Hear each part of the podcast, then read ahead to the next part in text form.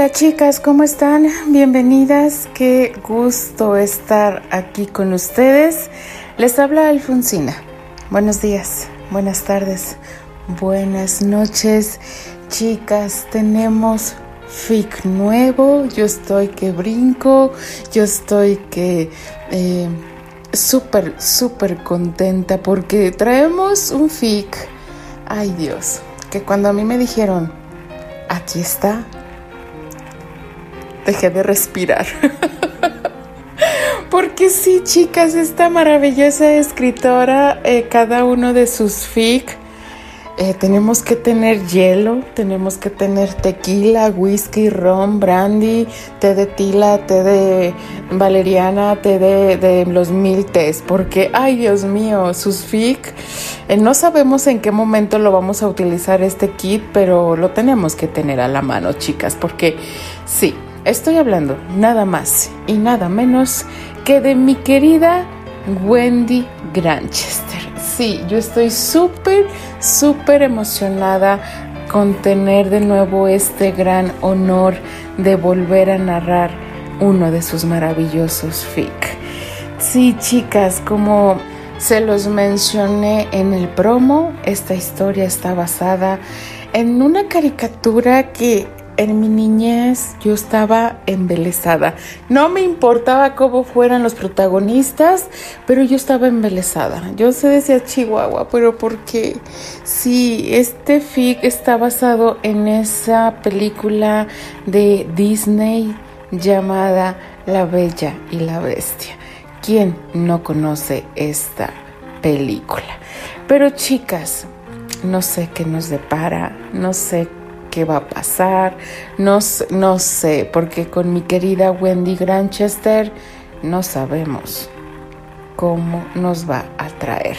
Así que chicas, me dejo de palabrería, así que comenzamos con este fic llamado La maldición del duque. Capítulo 1 Londres, Inglaterra, año 1775. Castillo Granchester. ¿Cómo está mi esposa? Ya ha nacido mi hijo. Richard Granchester, el duque, se paseaba de un lado a otro en su recámara. Ya había tenido cuatro esposas, pero ninguna le había dado un heredero. Contaba con dos hijas huérfanas de madre, Anne y Patricia, de ocho y cinco años respectivamente. Había encontrado el amor por enésima vez en la joven Eleanor Baker, la hija del marqués de Humenbert. Aún está en trabajo de parto, Excelencia. Como amigo, sí, su Excelencia, ¿me permite el atrevimiento? Le imploro no hacerse ilusiones al respecto. Puede que la duquesa dé a luz una niña y por cómo van las cosas, se tienen muy pocas esperanzas de que sobreviva al parto. George Johnson, su consejero oficial, se preparaba para la furiosa reacción. Sobrevivirá, sobrevivirá y me dará un heredero. Las siguientes horas se hicieron eternas para el duque. Había visto morir a su tercera esposa de fiebre tras dar a luz a un niño raquítico y enfermizo que no llegó a los tres meses de vida. Con las anteriores no había engendrado hijos y los matrimonios fueron anulados. Excelencia, un joven mozo hizo su reverencia ante el duque. Habla, muchacho. Se requiere su presencia. Es sobre la duquesa. El duque, ya en sus cuarenta, aunque vigoroso, se apresuró hacia el área en que su mujer daba a luz. Su excelencia, la mujer se inclinó. Lady Catherine, ya nació, expresó con júbilo una de las damas de la duquesa. Ya. ¿Y qué es?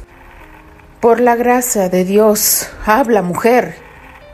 Es un niño, un niño precioso y sano. Un niño. ¿Estás segura? Preguntó mientras sus pupilas marrones se mostraban risueñas, rejuveneciendo su rostro ya maduro, aunque apuesto, su cabello oscuro mostraba hilos de plata en las sienes. Estoy segura, Excelencia. Yo misma le he visto con estos ojos que la tierra se ha de comer. Un niño. Tengo un hijo. gritaba emocionado. Cuando por fin pudo pasar a la recámara de Eleonor, ésta lo recibía con una gran sonrisa de amor, triunfo y alivio, sobre todo. Caminaba hacia ella con pasos lentos, admirando la hermosura de esa joven de 21 años, aún en la flor de su juventud. Tenía un rostro de porcelana, hermoso, angelical, avasallantes ojos azules, profundos como el mar, y una larga melena rubia y espesa. En sus brazos sostenía a su hijo, una hermosa criatura que desprendía salud y vigor en sus pulmones. Estoy feliz, señora mía, muy feliz. Pensé, pensé que no sobreviviría. Ni lo digas. Fueron las horas más angustiantes, amor mío. Besó su frente y por fin sostuvo a su hijo en brazos. ¿Qué nombre le pondremos? Terrus. Terrus Richard Granchester. Caminó por la recámara con él.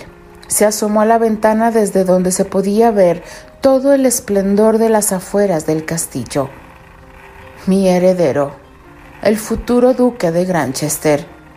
En unos años, todo esto será tuyo. Besó la frente del niño.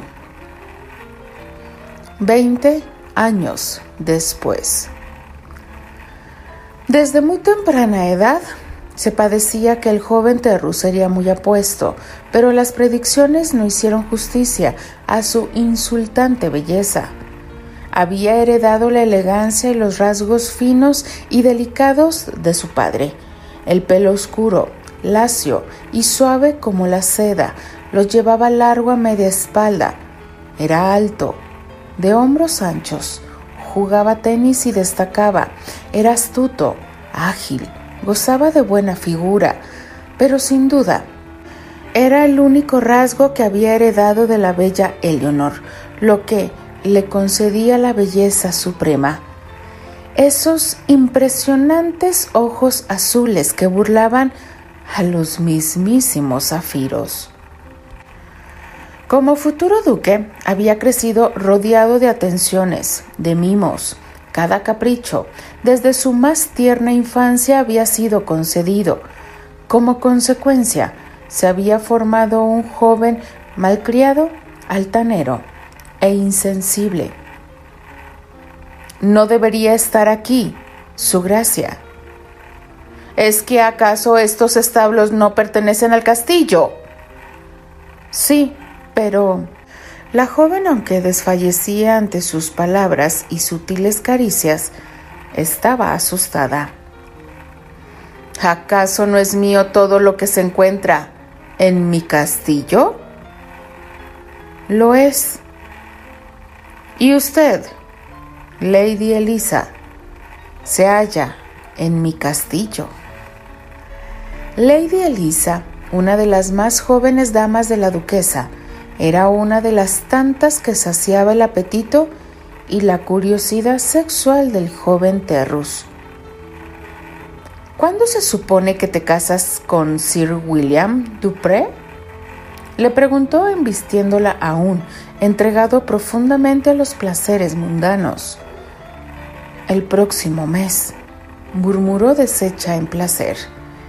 Entonces, vamos a prepararte para tu noche de bodas. Sonrió descaradamente a la par que le daba una fuerte estocada. Cinco años después. De modo que te casas, Terry. Le preguntó el rey William Albert VIII mientras ambos estaban en un partido de tenis. Veo que te has enterado. Así es. Terminan los días de gloria para mí. Golpeó la pelota. El rey William se la devolvió con la misma agilidad. Habían sido amigos desde casi la cuna, solo que el ahora rey de Inglaterra era dos años mayor que él. Tenía 25 y 27 años respectivamente. No creo que tus días de gloria terminen, la princesa Susana es toda una beldad, según he sabido. Pues le conviene serlo. De lo contrario, será una novia plantada. No creo que sea tan fácil deshacerte de ese compromiso, Terry. Su padre, el rey de Francia, y yo tenemos alianzas y no favorecería nada que tú, uno de los miembros de mi corte, le hiciera ese desaire a la hija de su majestad, Francois Versailles. Pues si tengo que lidiar con un matrimonio, mínimo que la susodicha sea fácil de ver. ¿Te imaginas mi deprimente vida conyugal? No será para tanto. Además, no creo que el matrimonio te cohiba de hacer de las tuyas. Siempre habrá una linda doncella muy dispuesta. Albert le señaló a una de las señoritas de la corte de la reina que le lanzaba miradas sugestivas desde su lugar. Terry le dio una mirada que prometía muchas cosas. Un baile en mi honor. Mamá, por favor. Ya no eres un crío, Terrus. Sabes muy bien cuáles serán tus obligaciones dentro de poco. Al menos podría pedir mi consentimiento. ¿Tu consentimiento? ¿Acaso oí bien? Tu padre aún es el duque de Gran... y has notado que últimamente le falta un tornillo. Es por eso que debes prepararte lo antes posible, hijo mío. Puede que mañana tu padre no despierte más. ¿Por qué tuve que ser el único varón? Porque Dios así lo quiso. Ya deja de quejarte. Esta noche conocerás a la princesa Susana. Sin más remedio, Terrus se preparó para asistir al Palacio Real, donde sería el baile. Lució sus mejores galas, un traje en tonos azules y zapatos impecables. Su hermoso y largo cabello, amarrado en una coleta y su apuesto rostro, recién rasurado, olía a la banda. Si bien no tenía ninguna emoción por asistir a un baile más de tantos, cuidaba de su apariencia. En la corte se le conocía como el duque narcisista. En parte el sobrenombre provenía de los celos y envidia que despertaba entre los demás hombres de la corte que no superaban su belleza. El rey, se anunció y todos se pusieron de pie y se inclinaron en reverencia. La reina. Se anunció después y Karen se unió a su esposo para caminar hacia sus privilegiados asientos. Su Majestad, el Rey de Francia, Francois Versailles. El rey de Francia era un hombre bajo y rechoncho. Se le hacían dos simpáticos hoyuelos en las mejillas. Al reír, su esposa, la reina Marie, era guapa y esbelta, rubia, alta, con toda la gracia y el porte de una mujer francesa. Con ellos también iba su hija, la princesa Susana. Era una joven de unos 18 años, preciosa, alta y esbelta como su madre, tenía el único rasgo bello que poseía su padre, sus ojos azules. Aunque era bella, no era muy popular en la corte, pues desairaba los bailes y la vida escandalosa de la corte francesa por los libros de teatro, la poesía y el romanticismo. Su Majestad ha llegado su gracia, el duque de Granchester. fueron anunciados Richard, quien, aunque aún conservaba su gallardía, apenas podía caminar. La gota había hecho estragos en él. Por supuesto que su fiel y abnegada Eleonor iba de su mano, y tras ellos, sus hijas con sus respectivos esposos y Terrus. Se notaba cuando Terrus hacía su aparición. Las miradas femeninas se posaban como hechizadas en él Caminaba con su arrogancia, con su sonrisa ladeada, o muchas veces con una expresión misteriosa y seria. Cuando él paseaba, todos los maridos o futuros maridos se aferraban a sus esposas o prometidas con vehemencia. El joven había provocado que muchos compromisos se rompieran al marchitar la doncellez de una señorita dispuesta su gracia. Le presento a Su Majestad, el Rey de Francia, Francois, Su Majestad, él es Su Gracia, Richard, el Duque de Granchester. Se apresuró Albert a hacer las presentaciones. Su Majestad, el Duque con dificultad se inclinó. Mi esposa, la Duquesa Eleonor, y mi hijo, Su Majestad, Eleonor y Terry hicieron la debida reverencia. Es un placer, sus gracias. Les presento a mi esposa, Su Majestad Marie, y mi hermosa hija, la princesa Susana. ¿Mi lady? Terry se inclinó y besó la mano de la joven Susana. El corazón de la joven dio un salto en este brevísimo instante. Nunca le había interesado nada más allá de sus libros y la pasión oculta por el teatro. Nunca había mostrado la promiscuidad temprana de las jóvenes de la corte. Realmente, nunca había mostrado interés por ningún hombre, pero nunca había visto a un hombre como Terrus Granchester. Su gracia es un placer, dijo torpemente, la voz le salió como un loro desafinado por los nervios. A Terry le hizo gracia esa reacción. ¿Me concede esta pieza? Terry no había amado nunca a ninguna mujer, pero era un devoto amante de la belleza y había que reconocer que Susana Versailles era hermosa, lo suficiente para captar su atención por un rato. Debo confesarle, sin ofender, Su Majestad, que jamás había visto belleza como la vuestra. Le dijo Terry mientras bailaba con gracia y las llevaba a su ritmo y paso. Me temo que usted exagera, Su Gracia. Se había sonrojado. ¿Me está llamando mentiroso? ¿Eh? No, yo es usted la más bella entre todas las mujeres que engalanan esta noche. Su Majestad, sus palabras son halagadoras, Su Gracia. Humildemente, confieso no sentirme digna de su admiración. Es usted digna de eso y mucho más. La miró de una forma que solo él sabía, penetrándole a lo más profundo del alma, la joven no pensaría en otra cosa a partir de esa noche que no fuera Terrus Granchester, su futuro esposo. La pobre inocente no se dio cuenta en qué momento Terrus la había apartado de multitud, llevándola a un lugar oculto del bullicio, custodiado por unas cortinas color escarlata. Me casaría con usted esta misma noche si fuera posible, le dijo, Su gracia, creo que deberíamos volver con los demás.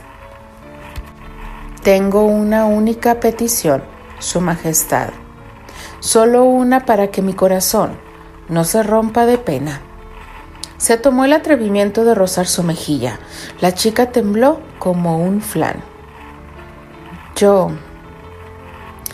Yo no quisiera que usted sufriera por mi causa, Su Gracia, puso un gesto trágico, pensando ingenuamente que el apuesto joven de verdad sufría.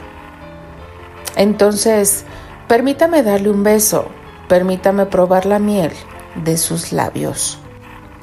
Los ojos de pobre infeliz se agrandaron mientras el corazón quería salírsele. En su vida jamás había escuchado algo tan descabellado, tan indecente, tan... pero tampoco jamás había sentido tanto deseo por lo prohibido. La belleza de ese joven hombre la había enajenado. Era como si de pronto hubiera salido del cascarón. Miraba sus labios varoniles y seductores, a ese rostro tan hermoso y... Tiene tiene mi consentimiento para besarme, su gracia. No supo de dónde sacó el valor para pronunciar semejantes palabras, solo que había despertado de su letargo infantil cuando aquellos labios pecaminosos cubrían los suyos y supo entonces lo que era un beso. Fue ese el detonante que hizo que ella entregara por primera y única vez su pobre corazón. Hay una carta para usted, su gracia. Gracias, Thomas. Es de la princesa Susana. Susana. Vaya. Terry enarcó una ceja y sonrió con cinismo. Así es. Su gracia desea que se la lea, preguntó el joven mozo. Adelante. Su gracia, Terrus R. Granchester. Le ruego me perdone si le estoy importunando, pero me mata la angustia. No he sabido de usted en dos semanas y escuché rumores de que ha estado enfermo. Espero que se encuentre bien y si es posible, venga a verme. Lo extraño mucho. Llevo mucho tiempo sin ver la luz de sus ojos, condenada a las tinieblas por su ausencia. ¿Lo espera? Su prometida. Princesa Susana Versailles.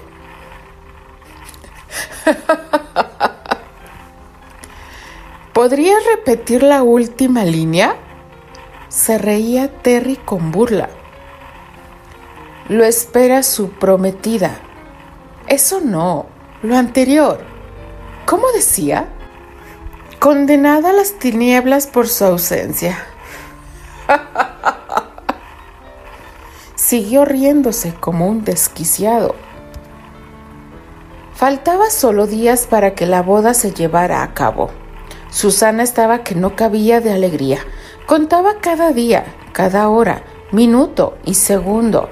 Siempre le había dicho que sería afortunada si se casaba enamorada, pues una princesa debía siempre cumplir con el deber.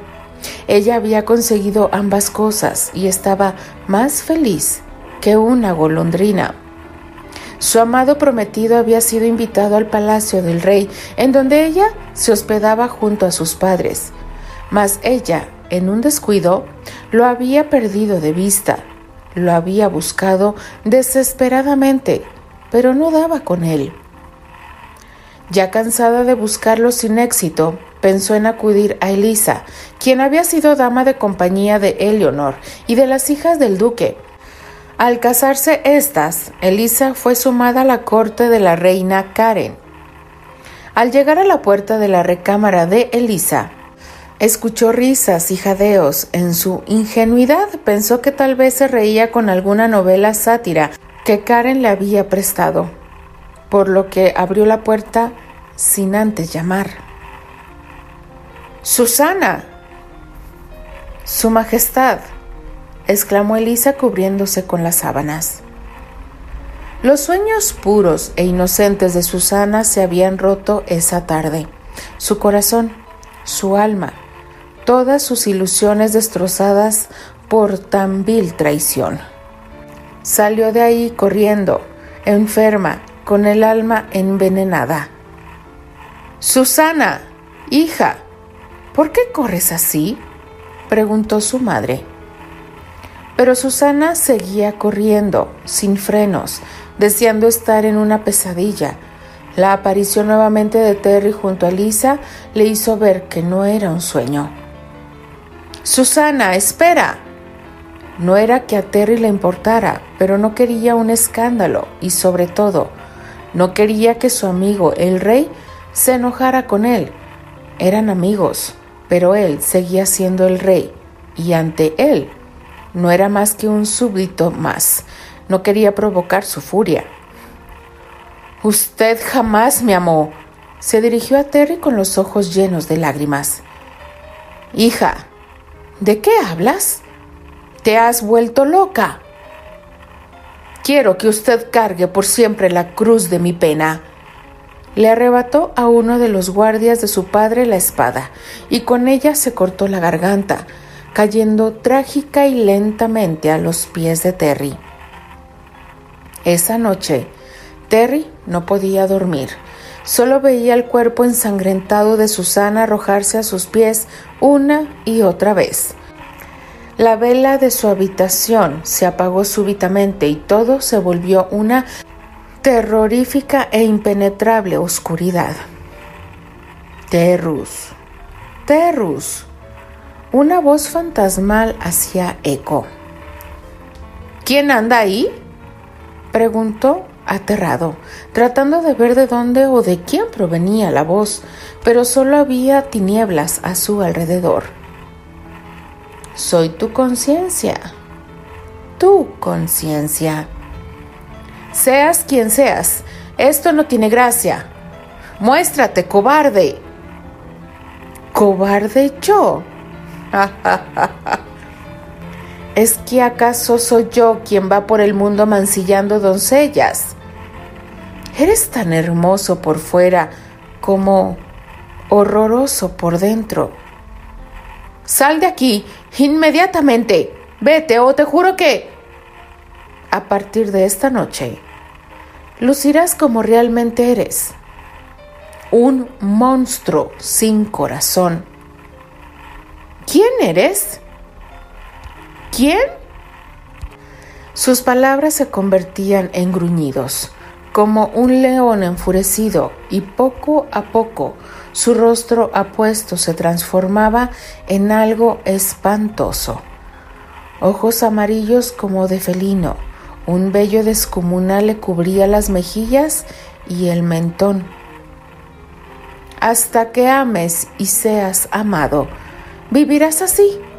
Solo quien realmente te ame podrá ver la belleza en ti nuevamente y volverás a ser lo que eras. Solo cuando ames y seas amado. Solo cuando ames y seas amado. Continuará. Nota de la escritora. Hola, espero que la hayan disfrutado. No es la tradicional historia que conocemos. Es una contada a mi manera. Un beso y hasta pronto. Wendy.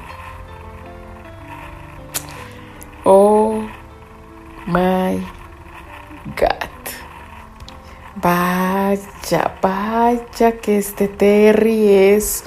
Discúlpenme la palabra, chicas. Espero que YouTube no me censure, pero es un verdadero desgraciado.